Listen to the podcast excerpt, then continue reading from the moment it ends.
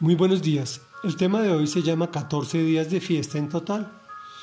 Hoy termina, hoy es la séptima y última entrega de este capítulo maravilloso 8 del primer libro de Reyes. Está lleno de sabiduría y en contexto eh, ya ha construido el templo, Salomón ha orado, ha entregado el templo al Señor y se dedica a la fiesta. Y dice así, entonces el rey, con todo Israel, ofreció sacrificios en presencia del Señor. Como sacrificio de comunión, Salomón ofreció al Señor 22 mil bueyes y 120 mil ovejas. Así fue como el rey y todos los israelitas dedicaron el templo del Señor. Aquel mismo día, el rey consagró la parte central del atrio que está frente al templo del Señor, y allí presentó los holocaustos, las ofrendas de cereales y la grasa de los sacrificios de comunión, ya que el altar de bronce que estaba ante el Señor era pequeño y no había espacio para todos estos sacrificios y ofrendas. Y así, en presencia del Señor, Salomón y todo Israel celebraron la fiesta durante siete días, extendiéndola luego siete días más, 14 días de fiesta en total. A la fiesta llevó gente de todas partes, desde Lebo Hamad hasta el río de Egipto, y se formó una gran asamblea. Al final, Salomón despidió al pueblo y ellos bendijeron al rey y regresaron a sus casas contentos y llenos de alegría por todo el bien que el Señor había hecho en favor de su siervo David y de su pueblo Israel. Reflexión. Dios estableció una ritualidad para que de forma análoga entendiéramos lo que es Él, pero no lo entendimos. Los israelitas consagraron el templo al Señor con gran generosidad. Mira la cantidad de animales y de ofrendas que hicieron, pero se quedaron en el rito y en una ley fría y llena de normas que en vez de acercar el pueblo a Dios, lo alejaba.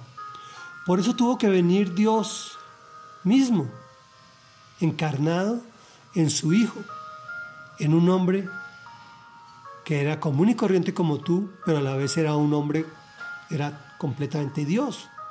Jesús, quien vino a explicarnos que la ley no era derogada, pero que tocaba aplicarla a través del amor, que es lo que llamamos la gracia, ¿no? Y la fe. Y, y Él nos demostró su amor. Él nos demostró su amor entregándose en la cruz para pagar por nuestros pecados, por el tuyo y el mío. Lo que sí tengo claro es que a Dios le agrada la rumba. La fiesta es sinónimo de adoración y por eso la semana de seis días de trabajo y una de fiesta la determinó Dios mismo.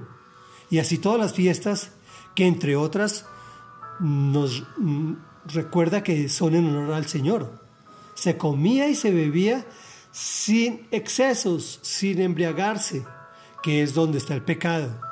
Porque Dios nos creó para que vivamos felices y en comunidad, amándonos unos a otros. Y bíblicamente esto no tiene que ver exclusivamente con sexo. Se deterioró en los últimos siglos el tema del amor, llevándolo exclusivamente a la parte sexual y no es así.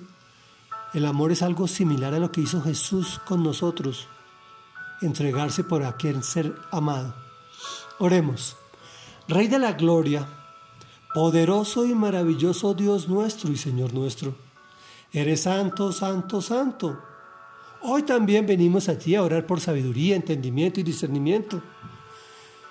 De igual forma que Salomón te lo pidió, nosotros también queremos tener esa sabiduría, Señor.